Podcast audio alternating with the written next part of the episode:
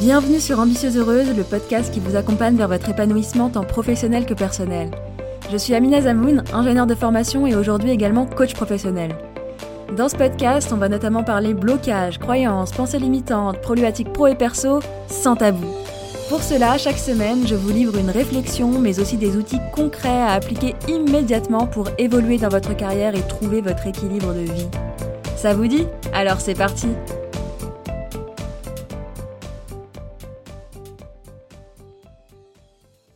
Bonjour à toutes et bienvenue dans ce huitième épisode d'Ambitieuse Heureuse où on va parler du perfectionnisme. Ce bon vieux perfectionnisme qui est souvent vu comme une qualité ou comme un bon défaut.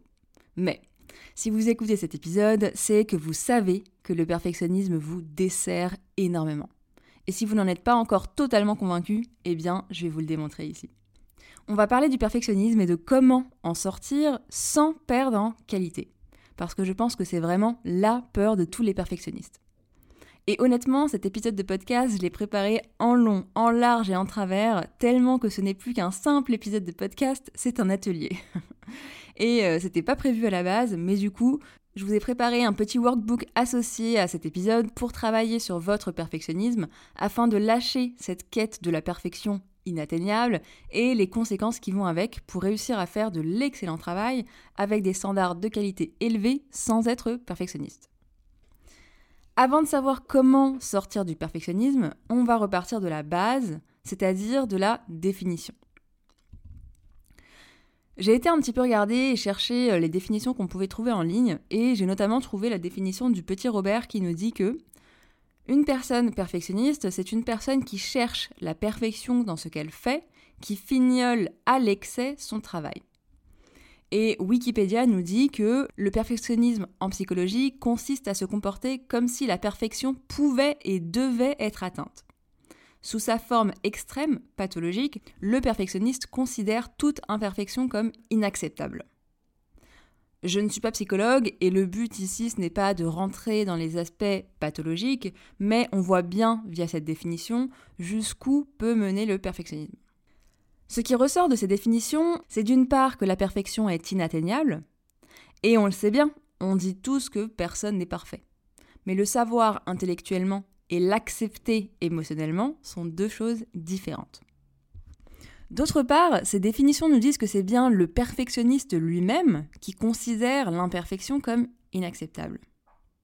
Et en fait, la raison principale du perfectionnisme, c'est qu'on ne veut pas être jugé, on ne veut pas ressentir des émotions comme de la honte, on ne veut pas se sentir comme un échec. Ceci étant dit, j'ai envie de vous parler de six signes qui peuvent indiquer que vous êtes probablement perfectionniste et les problématiques associées. Si je vous parle de ces signes, c'est notamment parce qu'on a tous et toutes une part de perfectionniste en nous, sans pour autant savoir et se considérer comme perfectionniste.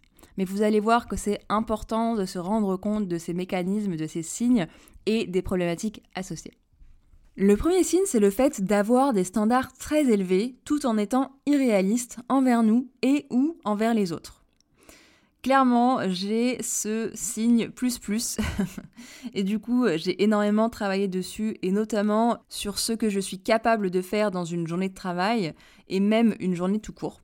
Parce que j'ai clairement identifié que j'avais envie que tout soit parfait, de tout faire moi-même, au boulot comme à la maison, un peu le besoin d'être la femme parfaite qui a une maison bien rangée, qui fait tout maison et qui est également carriériste. Et ça, je l'ai vu tant en étant salarié qu'entrepreneur. Le deuxième signe, c'est le fait de ne pas se remettre de ses erreurs ou des erreurs des autres et en parler encore et encore, continuer à rabâcher le sujet et juger de façon disproportionnée l'erreur. On en fait toute une montagne et quelque chose de beaucoup plus important que ça ne l'est en réalité. Le troisième signe, c'est le fait de procrastiner ses projets notamment parce que notre tendance perfectionniste induit qu'on n'a pas envie de faire d'erreurs, et quand on ne sait pas comment faire quelque chose ou par où commencer, on procrastine les projets parce qu'on ne se sent pas super à l'aise et qu'on a tout simplement peur de faire des erreurs. Du coup, on reste coincé, on remet ça à plus tard, et on fait ce dans quoi on excelle actuellement, ou en tout cas ce dans quoi on est déjà bon. Et la sensation est grande parce que c'est beaucoup plus agréable cette sensation de je sais faire. Une autre chose intéressante à remarquer chez les perfectionnistes, et je le dis par expérience, c'est qu'on pense souvent aux détails avant même d'avoir fait la base. Généralement, et c'est toujours le cas aujourd'hui pour moi, euh, quand je visualise et quand je visionne un projet, quand j'ai une idée en tête, eh bien, je vais directement regarder les détails de ce projet avant même d'avoir créé les fondations. Le problème, c'est qu'on reste bloqué sur ce résultat final, on pense à tous les détails, on y pense des heures et des heures, voire des jours, sans jamais démarrer le projet. Donc, ça n'avance pas réellement, et en plus, sans commencer le projet, on ne peut pas connaître la réalité du terrain. Procrastination égale gros signe de perfectionniste, même si ça n'est pas que ça, CF épisode précédent. Le quatrième signe qui peut indiquer que vous soyez perfectionniste, c'est le fait de ne pas valoriser les compliments, d'avoir du mal à les accepter, voire les rejeter. Eh bien oui, parce que comme ce n'est pas parfait, eh bien je ne peux pas accepter le compliment. Pour vous donner un exemple, est-ce que quand un projet se termine et qu'on vous fait un compliment, vous êtes plutôt le type de personne qui dit Merci, on a bien travaillé dessus, on a même beaucoup travaillé dessus, c'était intense mais vraiment génial, franchement, super projet. Ou alors, est-ce que vous êtes plutôt du genre à dire merci, c'est gentil, mais j'aurais bien aimé qu'on fasse ci ou ça, ou encore j'aurais bien aimé qu'on puisse lancer le projet à la date initialement prévue, etc. est-ce que vous voyez ce que je veux dire? Le cinquième signe, c'est le fait de se sentir constamment coupable de ne pas avoir fait assez. Parce que quand on veut que quelque chose soit parfait, on n'y arrive jamais parfaitement j'aurais dû faire ci ou ça, j'aurais dû penser à ça, je n'aurais pas dû faire ça. On se focalise sur ce qu'on a fait de mal, ce qu'on aurait dû ou pu faire différemment, plutôt que ce qu'on a fait de bien ou juste ce qu'on a fait en général, hein, que ce soit bien ou pas. Sixième et dernier signe, c'est le fait d'attendre et de rechercher la validation et l'approbation des autres, et notamment, par exemple, son manager. Et c'est un signe qui peut être assez problématique, notamment parce que ça peut nous faire faire des choses qui ne sont pas réellement bonnes pour nous, et a fortiori pas bonnes pour les autres, et qui finissent en burn-out. On ne peut pas contrôler ce que les autres pensent de nous, ce qu'ils disent sur nous. Et heureusement, parce que ça voudrait dire que les autres puissent contrôler ce que nous, on pense. Petit point ici, dans beaucoup de cas, il est fort probable que vous soyez vu comme une personne très appréciée dont le travail est estimé, mais que la culture de l'entreprise ou que votre manager ne soit juste pas une personne qui fasse tout le temps des compliments ou qui donne du feedback positif tout le temps. Voilà un peu pour les six signes qui peuvent indiquer que vous êtes perfectionniste et les problématiques associées. Vous l'avez compris, le gros problème du perfectionnisme est que c'est impossible à atteindre il y a toujours quelque chose qu'on aurait pu faire mieux. D'ailleurs, même quand on finit un projet dans les temps, que ça convient parfaitement au client, ou que tout se passe très bien, un des feedbacks qui pourrait être fait, c'est on aurait pu le faire plus rapidement. Donc c'est sans fin. Et la raison, je le répète ici, du perfectionnisme, c'est qu'on essaye de fuir le jugement ou l'échec. Parce qu'en fait, on nous apprend, notamment à l'école, à ne pas échouer de travailler et de réviser et de tout connaître pour avoir un 20 sur 20. Et donc, en fait, là, on nous apprend à la fois que la perfection est possible, avec le 20 sur 20, et que l'échec est à rejeter. Mais ce n'est pas la vraie vie, ça. Dans la vraie vie, il y a des imprévus et tout ne se résume pas à un test. Et du coup, le problème, c'est qu'on ose moins. On ose moins partager ses idées, notamment en réunion. On ose moins contribuer et du coup, on n'aide pas le projet à aller de l'avant. Ça me fait un peu penser à la série Doctor House. J'imagine que beaucoup connaissez, mais si vous ne connaissez pas, c'est pas un problème. En gros, Doctor House s'entoure d'excellents docteurs qui proposent des hypothèses et des diagnostics sur des cas très compliqués que personne n'arrive à diagnostiquer. Et du coup, pour faire de l'excellent travail, tout le monde brainstorm et propose ses idées. Ils font énormément d'erreurs avant de trouver le bon diagnostic. Et s'ils avaient peur du jugement des autres, de dire des choses stupides, eh bien ils n'avanceraient pas et ne trouveraient pas le diagnostic. Et oui, parfois, malgré tous les essais et tentatives, ils ne trouvent pas, ou bien trop tard. Et il n'y a pas pire échec que celui de ne pas réussir à sauver la vie d'un patient. Mais ils ont essayé, et ce n'est pas pour autant qu'ils arrêtent. Parce que parfois, ces mêmes échecs permettent à de futurs patients de vivre.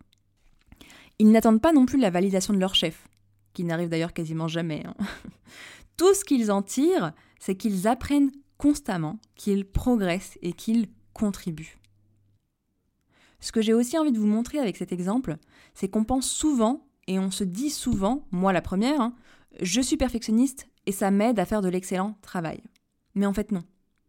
Ce n'est pas mon perfectionnisme qui m'aide, c'est ma valeur d'excellence et de progression.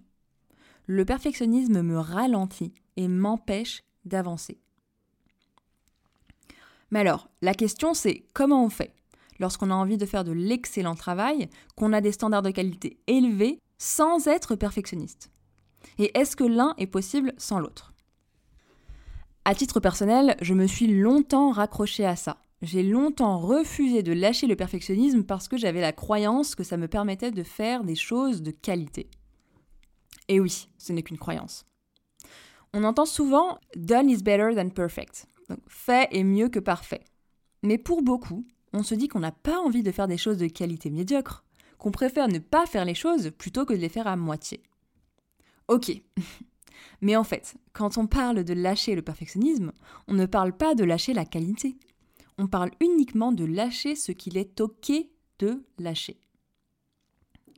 Et en fait, la différence entre une personne perfectionniste et une personne qui a de hauts standards de qualité sans être perfectionniste, elle se trouve au niveau du mindset, de l'état d'esprit, des pensées. Quand une personne qui a de l'ambition, qui vise l'excellence, qui a des standards élevés, se rend compte qu'elle a fait une erreur, elle se dit ⁇ J'ai fait une erreur, je ne suis pas l'erreur ⁇ Ces personnes-là, elles veulent travailler dur, elles veulent se challenger, elles veulent progresser, évoluer, non pas parce qu'elles veulent prouver leur valeur, mais parce qu'elles veulent grandir, apprendre, évoluer. Quand on est dans le mode perfectionniste, on n'est pas centré sur nous et notre désir d'évoluer, mais on est centré sur l'extérieur et ce que pensent les autres. On en revient au jugement, au regard des autres et à la question du est-ce que je suis assez? Là, ça vient faire appel aux raisons. Pourquoi est-ce que je fais ça? Est-ce que je suis dans une mentalité de manque ou d'abondance? Je vous renvoie à ce sujet à l'épisode 1 sur l'ambition et ses raisons. Si vous vous êtes reconnu dans tout ça, ce n'est pas très grave, bien au contraire. Le but, c'est vraiment de s'en rendre compte afin de pouvoir travailler dessus. Parce que concrètement, ça nous empêche de profiter du chemin, de profiter de l'objectif atteint en lui-même, voire ça nous empêche même d'aller vers nos objectifs et notre ambition. Pour vous aider dans ce travail, l'application du jour contient 5 clés pour lâcher le perfectionnisme. Et comme d'habitude, vous les retrouverez directement sur mon site ambitieuseheureuse.com sur la page dédiée à cet épisode. La première clé que j'ai à vous donner ici, c'est le fait de définir les critères de votre projet, les critères de l'atteinte de votre objectif de façon smart, comme on en a parlé dans l'épisode 6, donc je vous invite à vous y référer si vous ne l'avez pas déjà écouté en y ajoutant, si besoin, des critères de qualité et des mesures qui sont en votre contrôle.